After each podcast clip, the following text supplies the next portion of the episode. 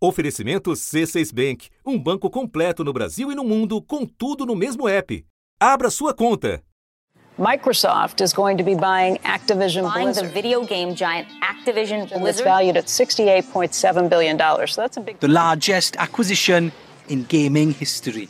Um anúncio que sacudiu forte o mercado global. A Microsoft anunciou a maior aquisição de sua história. A gigante de tecnologia comprou a fabricante de jogos, a Activision Blizzard. A Activision desenvolve franquias como a Call of Duty.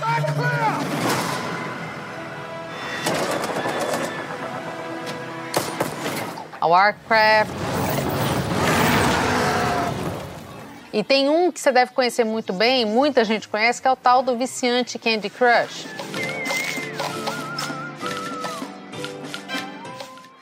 O preço fez jus ao tamanho da negociação, 68,7 bilhões de dólares. Ou aproximadamente 370 bilhões de reais.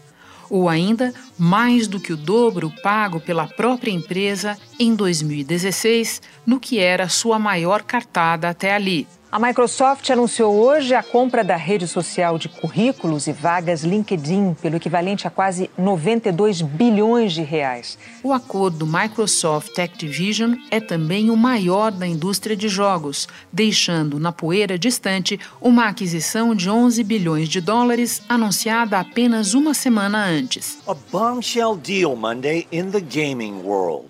The maker of Grand Theft Auto, Take Two Interactive, said it's buying mobile game maker Zynga in an $11 billion deal. Mas a proporção do negócio vai além do universo interativo, ultrapassando o recorde de 2015 da área de tecnologia. A gigante dos computadores pessoais Dell anunciou a compra da MC, a maior armazenadora de dados do mundo. O negócio é avaliado em 67 bilhões de dólares. E chegando perto das maiores aquisições de toda a indústria do entretenimento. A compra da Fox pela Disney é uma operação que abre caminho para o surgimento da maior empresa de entretenimento do mundo. Claro que esse negócio envolveu muita grana, mais precisamente 71 bilhões de dólares. A gigante fundada por Bill Gates escala posições no mercado ele mesmo em ascensão. Com a compra da Activision, a Microsoft desbancou a Nintendo para ocupar o terceiro lugar entre as empresas de games. A primeira é a chinesa Tencent. Depois vem a japonesa Sony. Com a pandemia, o setor de games deu um salto e este ano vai movimentar 200 bilhões de dólares, o dobro do que fatura a indústria cinematográfica.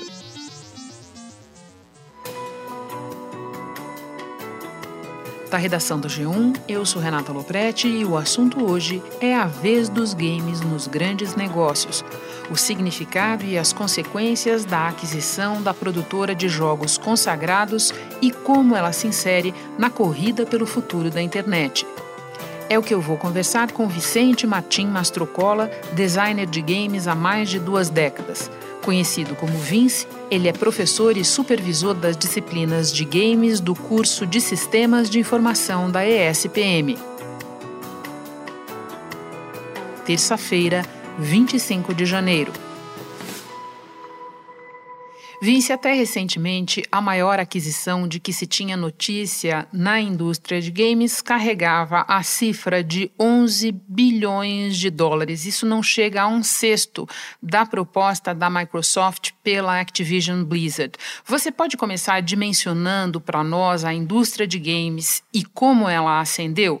Essa compra é, da Blizzard pela Microsoft, ela começa a dar a sinais, né? Do, da, do tamanho né, que, que esse mercado ele tem hoje. Só para a gente ter uma ideia, segundo uma pesquisa da Newzoo, que é a pesquisa Global Games Market, no final de 2021, a indústria de games ela era uma indústria de 180 bilhões de dólares aproximadamente. Com um detalhe interessante, quando a gente fala da indústria de games, pode ser que num primeiro momento a gente pense em consoles de videogame ou em computadores.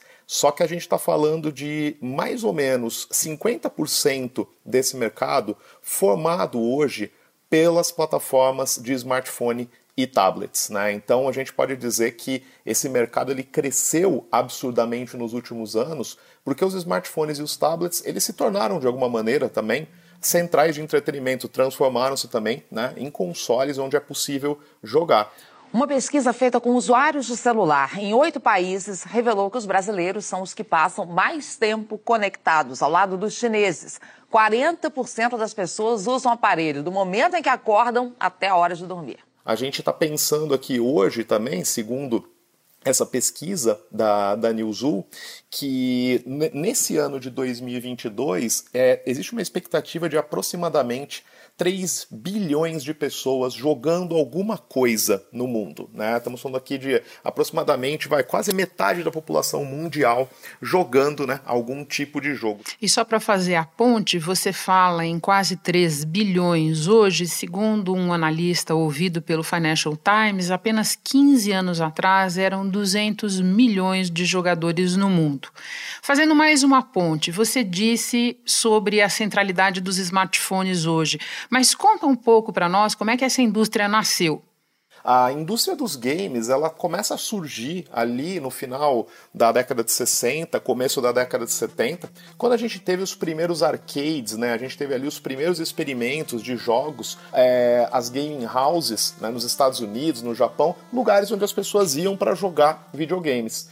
Com o passar do tempo, no começo da década de 70, a gente começou a ter os primeiros consoles né, domiciliares, a gente já começa a ter uma mudança muito grande aqui no ecossistema de videogames, a gente não precisa mais ir a lugares, a gaming houses para jogar, a gente joga agora de casa. Esses consoles foram evoluindo, começaram a chegar os jogos para os, para os PCs, para os personal computers, e desde então essa indústria não para de crescer.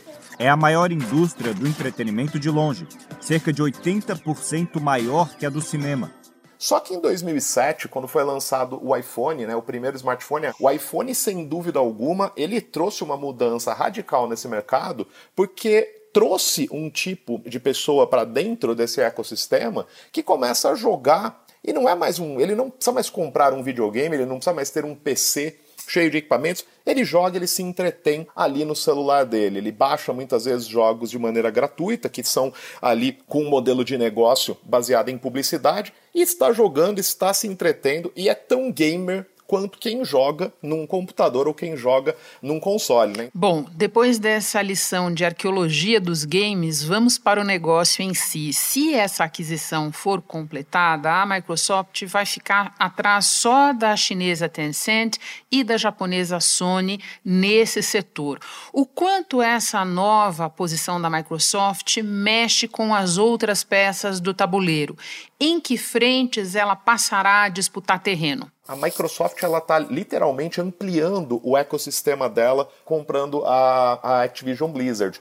Entre outras coisas, por quê? Né? A Microsoft ela já é a proprietária do Windows, ela é a proprietária do console Xbox, ela está trazendo agora não só uma empresa para junto dela, junto com essa empresa vem uma série de jogos consagrados, vem uma série de franquias aí que já tem, uma, que já tem fãs pelo mundo inteiro e com certeza a Microsoft vai começar a investir muito agora né, em uma integração desses jogos dentro da plataforma dela, provavelmente uma expansão muito grande para a plataforma mobile, para smartphone e para tablet. E, obviamente, a Microsoft já começa a fletar com a palavra da moda, né, já começa a fletar um pouquinho aí com o desenvolvimento de presença de jogos dentro do metaverso, né, essa palavra aí que tem sido tão falada, tão usada aí nos últimos tempos. Né? Então, a estratégia da Microsoft ela é bastante sofisticada nesse sentido, mais do que só uma compra de produto, é uma estratégia de mídia. Né? Nesse contexto, a gente tem que entender os videogames como mídia. A gente hoje, quando tem ali a plataforma da Microsoft, as pessoas não estão só jogando videogames, elas estão trabalhando na plataforma Microsoft, elas estão consumindo entretenimento, estão consumindo filmes, né? Então a Microsoft quer trazer o máximo de pessoas mesmo, né? Sim, Sim, você estava listando o que isso traz, traz, pelo que você explica, uma tremenda audiência nascida dessas comunidades que se formam em torno dos games. Mas deixa eu aproveitar que você mencionou essa palavra-chave da nossa conversa, metaverso, para te pedir que explique um pouco melhor o que ele é e também para te perguntar se você concorda com a avaliação de que o caminho rumo ao metaverso passa bastante pela indústria dos games. Bom, basicamente, né, a ideia de metaverso é uma coisa que, assim, é, principalmente para quem, quem joga videogames, não é uma coisa nova, né? Para quem se conecta à internet também não é uma coisa nova. O termo metaverso, né, ele tá muito, ele tá muito conectado, né, assim, com a, com a ideia da gente poder acessar um espaço ali, né, dentro de um ambiente digital e que a gente possa né, se conectar em comunidade com outras pessoas. Obviamente, hoje, quando se fala de metaverso, a primeira imagem que vem na cabeça é de uma pessoa com óculos de realidade virtual, conectada a vários computadores, imerso ali num ambiente né, de literatura cyberpunk. Nós vamos entrar em sites como se fossem lugares reais, tridimensionais. Isso para trabalho, diversão, fazer compras. O nome dessa nova internet é metaverso. Em primeiro lugar, a ideia é que todos nós tenhamos uma casa virtual onde você vai guardar seus livros digitais, suas músicas, suas obras de arte originais em formas de NFTs. E até coisas que não precisa hoje, como roupas virtuais.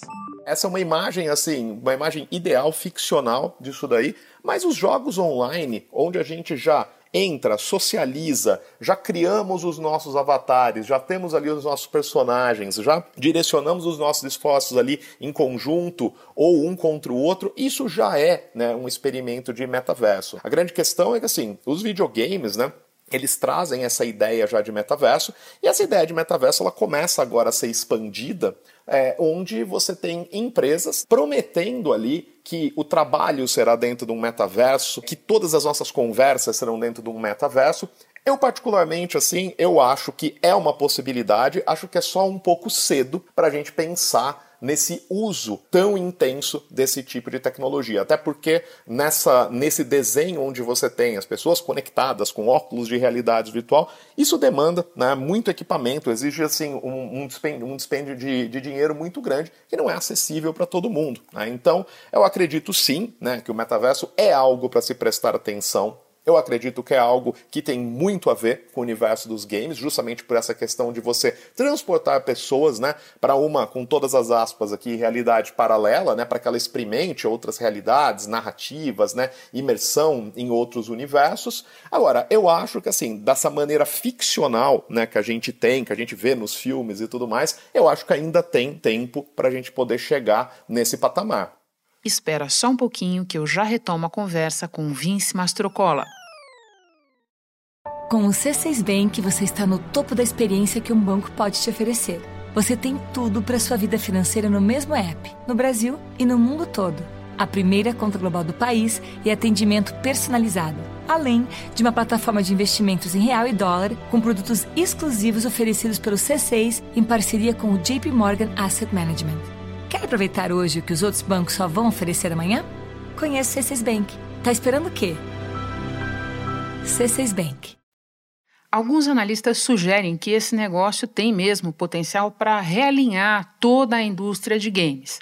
Mas existem outros mais céticos. Eles dizem que a aquisição, na verdade, seria mais uma maneira de intensificar uma batalha já existente entre os consoles, o Xbox da própria Microsoft e o PlayStation da Sony. Qual é a tua avaliação sobre isso? A princípio, a Sony já começou a fazer uns movimentos de expansão dela também. Muitos jogos que assim que antes eram exclusivos de PlayStation, eles agora estão começando a ser produzidos para PC, né? Eles começam a ser produzidos para serem jogados em, computa em computador. Sem dúvida alguma, essa, essa aquisição que a Microsoft está fazendo, ela vem diretamente sim, né? Porque existe essa guerra de consoles, com certeza. Well, shares of Sony fell 13% in Tokyo, their biggest drop since 2008. That's after PlayStation rival Microsoft announced a 69 billion dollar deal to acquire Activision Blizzard. Existe sim, né, uma disputa de mercado por isso, mas eu acho que a Microsoft ela sim está pensando nessa batalha de console,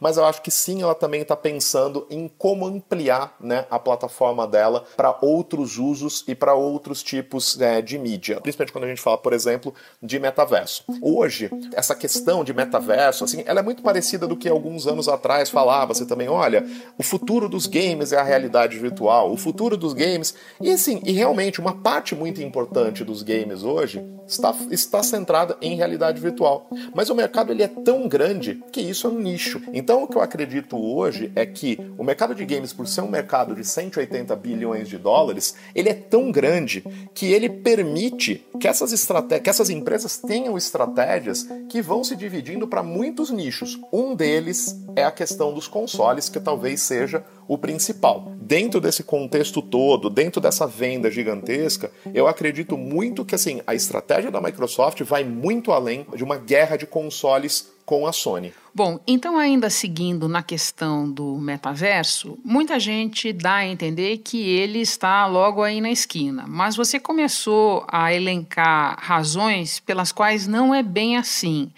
E tem gente que acrescenta a essas razões, Vinci, uma limitação de infraestrutura da rede mesmo. Você concorda com isso? Concordo, Renato. A ideia de metaverso, né, como é vendida, obviamente, assim, antes disso tudo, a gente precisa de uma conexão de internet muito boa para que isso funcione, dependendo do que a plataforma vai oferecer. Se eu estou falando de uma plataforma que ela tem gráficos avançados, que ela roda ali com algum tipo de sofisticação gráfica, eu preciso de uma, infra, de uma infraestrutura não só de hardware, eu preciso de, uma infra, eu preciso de software e eu preciso de conexão. E assim, pensando muito num cenário brasileiro, eu acredito assim que isso em termos de escala ainda está bem distante. Se os metaversos, né, de, assim, discute-se muito que os metaversos surgiram, né, com os videogames e tudo mais, que a gente tem que as redes sociais de certa maneira já são uma espécie de metaverso e tudo mais. Sim, né? Só que dentro desse, desse modelo que a gente tem hoje, assim, a gente consegue estabelecer conexões né, que permitem que a gente tenha o processo de imersão dentro dessas plataformas. Agora, esse metaverso ficcional, assim, essa imagem, assim, eu acho que está um pouco distante ainda do que, assim, de em termos de infraestrutura. Essa batalha por conteúdo interativo, digamos assim, se dá simultaneamente a outra ainda maior, que é a batalha do streaming. A própria Microsoft já disse que está interessada em se tornar a Netflix dos games. Você pode falar sobre o crescimento de serviços de assinatura e jogos via streaming no mercado como um todo? Tem dois casos interessantes né, no, é, no mercado. Um deles que eu acho que é o mais emblemático, assim, que a gente pode trazer aqui, que é o Google Stadia. Ele é uma, uma plataforma de, de jogos em cloud, né, que você é, joga, né, streamando, né, não sei se esse verbo existe, mas assim, você, vai, você joga jogos streamados, né, nele ali, então tecnicamente você precisa de um controle e você, por meio de qualquer tela, você consegue acessar os seus jogos ali. A gente tem o, Google, o Apple Arcade também, que ele funciona é, com jogos streamados. Tem tem uma questão aí, né, que para você jogar os jogos, a determinados jogos, numa resolução de 60 frames por segundo, com 4K de resolução, nós voltamos àquela questão de precisamos ter uma internet muito boa para isso funcionar. Sem dúvida alguma, né, Renata, eu acho que a questão, a questão dos produtos de entretenimento em streaming, é, eles são uma realidade, com certeza. A gente vê né, os próprios serviços de streaming que a gente assina, onde a gente, por meio da televisão, computador ou smartphone, gente acessa ali, por meio de conexão com a internet, a gente consegue consumir filmes, né? Eu acredito que sim existe um caminho natural aí. Consigo enxergar como uma tendência esses serviços de streaming para jogos. Hoje a gente tem plataformas, né, é, que não necessariamente elas, é, não como um streaming, mas elas já têm serviços de assinatura para que você possa baixar jogos todo mês no seu computador. Né? Você já tem alguns programas que são ensaios, né, desse tipo de serviço. A Microsoft já vem investindo muito nisso, tanto que a dona do videogame Xbox e de uma rede de assinaturas, onde você contrata lá o serviço e tem um monte de jogo à disposição. Esse serviço de assinatura da Microsoft, o chamado Xbox Game Pass, custa aqui no Brasil 30 reais, 30 reais por mês. Tem por volta de 100 títulos lá para você jogar. E com a aquisição da Activision Blizzard, chegam outros títulos super famosos, como Call of Duty, que é jogo de tiro, Warcraft, que é um jogo de aventura ali, meio RPG, Diablo, Overwatch, Candy Crush. Então acredito sim numa tendência muito forte. Ao mesmo tempo, não é uma coisa que eu acho que ah, em poucos meses não existirão mais consoles porque a gente vai jogar tudo via streaming. Eu acredito que isso é um processo, eu acredito que durante uns tempo razoável a gente ainda vai ter hardwares, a gente ainda vai ter consoles, PCs e, obviamente, uma tendência que está começando a se materializar com esses jogos em streaming. Bom, nós falamos bastante do mercado e da indústria de games no mundo. Eu termino te perguntando como é que o Brasil se encaixa nessa história no momento. Assunto. Eu, como game designer e professor né, de, de games, sou um entusiasta né, da área e eu sou uma pessoa que torce muito aqui para que a indústria brasileira se desenvolva. É, nos últimos quatro anos, a gente teve uns movimentos muito interessantes aqui no Brasil. A gente agora, a gente já tem alguns grandes estúdios aqui no Brasil, como Wildlife e Aquiris, que já começam a fazer jogos, que eles começam a ser distribuídos massivamente, inclusive no exterior. A gente já começa a ter uma marca Brasil em determinados games. Agora, sem dúvida alguma, uma coisa que aqui no Brasil a gente tem que destacar é o desenvolvimento de jogos independentes. Pequenos estúdios, pequenos desenvolvedores que hoje, por meio de ferramentas colaborativas, muitas ferramentas gratuitas inclusive, conseguem fazer o seu jogo distribuir numa plataforma, num smartphone ou em uma loja virtual de videogame e outras pessoas do mundo inteiro conseguem né, fazer o download. A gente não tem mais uma questão logística, né? A gente tem a barreira de um download e a gente começa a ver pequenos desenvolvedores que estão fazendo sucesso lá fora, mostrando seus games lá para fora. Eu acho que a gente tem um caminho longo pela frente ainda. É, existem questões de impostos, existem questões ainda muito mais amplas aí para a gente discutir, mas eu acredito que assim é um mercado que ele é bastante promissor e ele tem aqui daqui 4, 5 anos ele tem algo né, a ser muito maior e atrair né, bastante gente para trabalhar e temos cada vez mais profissionais trabalhando e criando produtos 100% brasileiros, fora o tanto de profissionais que a gente já tem brasileiros trabalhando no exterior também. Vince, muito obrigada pelas informações, pela ótima conversa. Bom trabalho para você. Muito obrigado, Renata. Super obrigado pelo convite. Prazer enorme participar. Alguns dos áudios deste episódio são da Rádio CBN. Este foi o assunto podcast diário disponível no G1, no Globoplay ou na sua plataforma de áudio preferida. Vale a pena seguir o podcast na Amazon ou no Spotify, assinar no Apple Podcasts, se inscrever no Google Podcasts ou no Castbox e favoritar na Deezer. Assim você recebe uma notificação sempre que tiver novo episódio. Eu sou Renata Loprete e fico por aqui. Até o próximo assunto.